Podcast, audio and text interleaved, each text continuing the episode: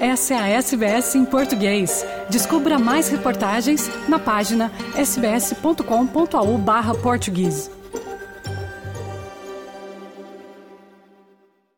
Os residentes de Dolvin e áreas vizinhas no sul de Queensland foram aconselhados a evacuar do local imediatamente por conta dos incêndios florestais na região. O alerta foi emitido para moradores de Dolvin, The Glen, Silverwood e Cherry Gully. A principal fonte de preocupação para o estado é o um incêndio em Tara, a oeste de Brisbane, que matou uma pessoa, queimou 20 mil hectares e destruiu 53 casas na última semana, causando na área mais estragos que a tragédia do Verão Negro de 2019. O vice-comissário dos serviços de incêndio e emergência de Queensland, Mike Wasson, disse à ABC News que a agência está fazendo todo o possível para ajudar as áreas afetadas. Support for the community. That is our focus. Is uh, obviously in the firefighting, the primacy and protection of life and property, um, and making sure the warnings go out. But our fundamental uh, focus continues on that in terms of supporting the local communities. Mais de mil bombeiros estão combatendo aproximadamente 80 focos de incêndios em toda a Queensland. Os residentes do norte de Nova Gales do Sul foram alertados para permanecerem atentos depois que vários incêndios florestais atingiram propriedades rurais e espalharam incêndios pontuais em uma área urbana. Tenterfield, cerca de 15 quilômetros ao sul da divisa com Queensland, foi o epicentro dos esforços de combate a incêndios de Nova Gales do Sul na terça-feira. Sete queimadas ocorreram no norte, oeste e sul da cidade. Mas os alertas de incêndio foram rebaixados para o chamado estado de alerta e ação esta manhã. Contudo, os bombeiros dizem que ainda há ameaça séria. E os três bombeiros que estavam no hospital depois que o caminhão onde estavam capotou em Tenterfield já receberam alta. Um novo item no bulk billing do Medicare, com pagamentos de incentivos mais altos, entrou em vigor hoje em todo o país.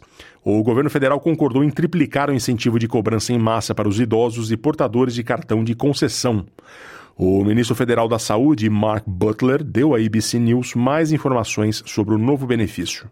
Well, it means that GPs can now charge significantly more to the government for bulk billing millions of children, pensioners, and concession card holders. This is what they called for many months ago, and we delivered it in the budget, something that doctors' groups have described as a game changer. It's obviously a huge boost to confidence and funding to general practice, which has been under enormous pressure really for a decade now, but most importantly, it will make it much easier for patients, 11 million of them, to see a doctor completely free of charge. O mercado imobiliário australiano está prestes a bater mais um novo recorde de lucro, mas o potencial de outro aumento das taxas de juros semana que vem e a falta de novas propriedades para venda poderão limitar a expansão futura do setor. À medida que as taxas hipotecárias começaram a subir, o mercado imobiliário registrou um declínio gradual ao longo de grande parte de 2022. Mas os valores imobiliários recuperaram fortemente desde janeiro, para grande surpresa do governador do Reserve Bank e de muitos outros. O índice de valor residencial CoreLogic está agora apenas 0,5% abaixo do máximo do ano passado, e com inúmeras regiões, incluindo Brisbane, Adelaide e Perth, já atingindo novos máximos. Nacionalmente, o índice aumentou 0,9% em outubro, face a 0,7% em setembro. A SBS continuará sendo a transmissora do maior evento esportivo do planeta, a Copa do Mundo de Futebol Masculino. A empresa adquiriu os direitos do próximo torneio junto à FIFA, a ser realizado nos Estados Unidos, México e Canadá em 2026. Será a décima Copa do Mundo masculina a ser exibida na SBS na Austrália. Haverá mais partidas do que nunca, à medida que o torneio se expande para 48 nações a disputar 104 partidas. O diretor administrativo da SBS, James Taylor, diz que os australianos associam a Copa do Mundo à SBS. Well, for many audience members, uh, SBS and the World Cup are synonymous.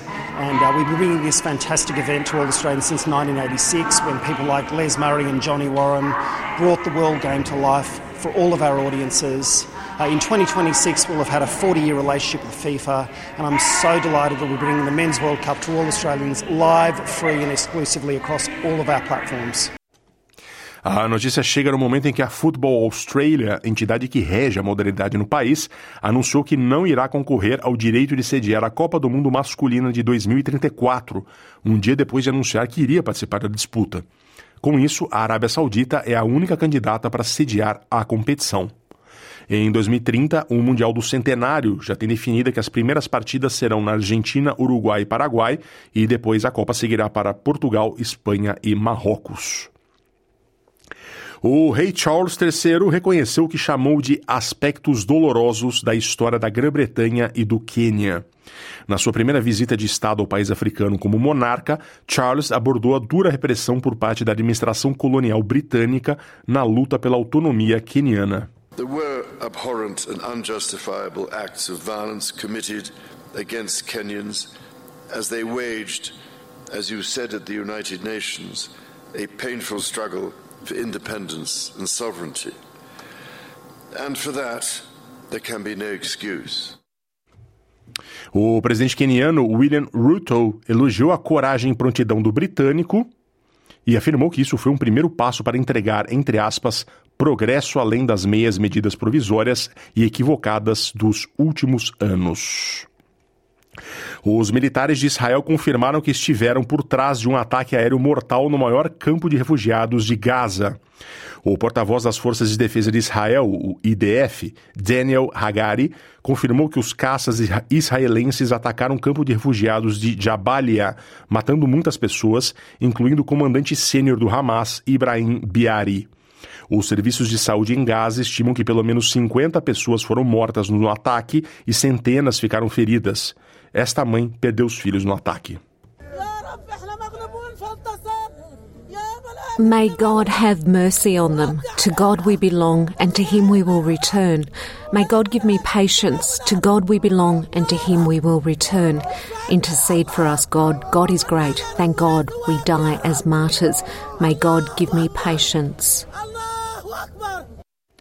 As autoridades de saúde de Gaza afirmaram que 8.525 pessoas, incluindo-se 3.542 crianças, foram mortas em ataques israelenses desde 7 de outubro. O impacto da nova crise entre Israel e palestinos nas crianças é definido pela Organização das Nações Unidas como além de arrasador. Gaza contabiliza mais de 3 mil crianças mortas e mil desaparecidas sob os escombros.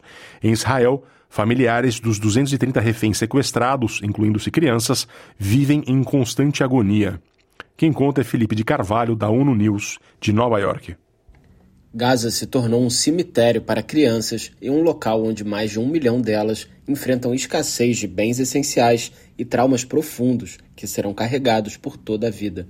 A afirmação é do chefe de ajuda humanitária da ONU, Martin Griffiths, que está visitando Israel e o território palestino ocupado conversou com famílias em Gaza por telefone de Jerusalém Oriental na terça-feira. Ele disse que o que eles suportaram desde o início da retaliação de Israel pelos ataques mortais do Hamas em 7 de outubro é além de arrasador.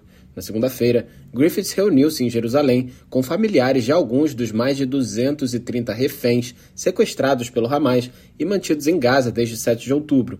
Cerca de 30 deles supostamente são crianças.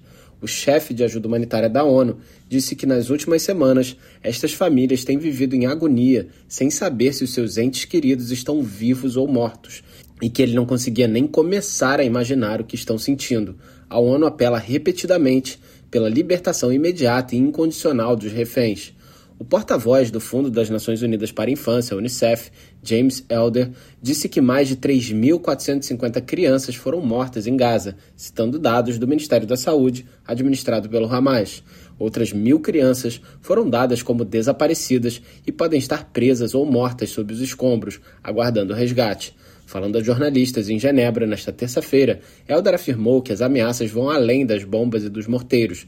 As mortes infantis, devido à desidratação, são uma ameaça crescente no enclave, uma vez que a produção de água de Gaza é de 5% do volume necessário, devido aos danos na infraestrutura e falta de combustível. O porta-voz do Unicef reiterou os apelos em nome de mais de um milhão de crianças em Gaza que vivem este pesadelo, a um cessar-fogo humanitário imediato e a abertura de todos os pontos de acesso para a entrada sustentada de ajuda humanitária. Se tivéssemos um cessar-fogo de 72 horas, isso significaria que mil crianças estariam seguras novamente durante este período, disse ele. O porta-voz do Escritório de Assuntos Humanitários da ONU, OSHA, James Lark, disse que é quase insuportável pensar em crianças enterradas sob os escombros com poucas possibilidades de retirá-las. Ele afirmou que na segunda-feira, um total de 26 caminhões transportando suprimentos humanitários entraram em Gaza através da passagem de Rafa com o Egito. Isso eleva para 143 o número total de caminhões autorizados a fazer a travessia desde 21 de outubro. O representante do OSHA ressaltou que, embora o aumento do volume de ajuda que entra em Gaza nos últimos dois dias seja bem-vindo, os montantes atuais são uma fração do que é necessário para evitar uma maior deterioração da já terrível situação humanitária, incluindo a agitação civil. Da ONU News em Nova York, Felipe de Carvalho. Curta, compartilhe, comente. Siga a SBS em português no Facebook.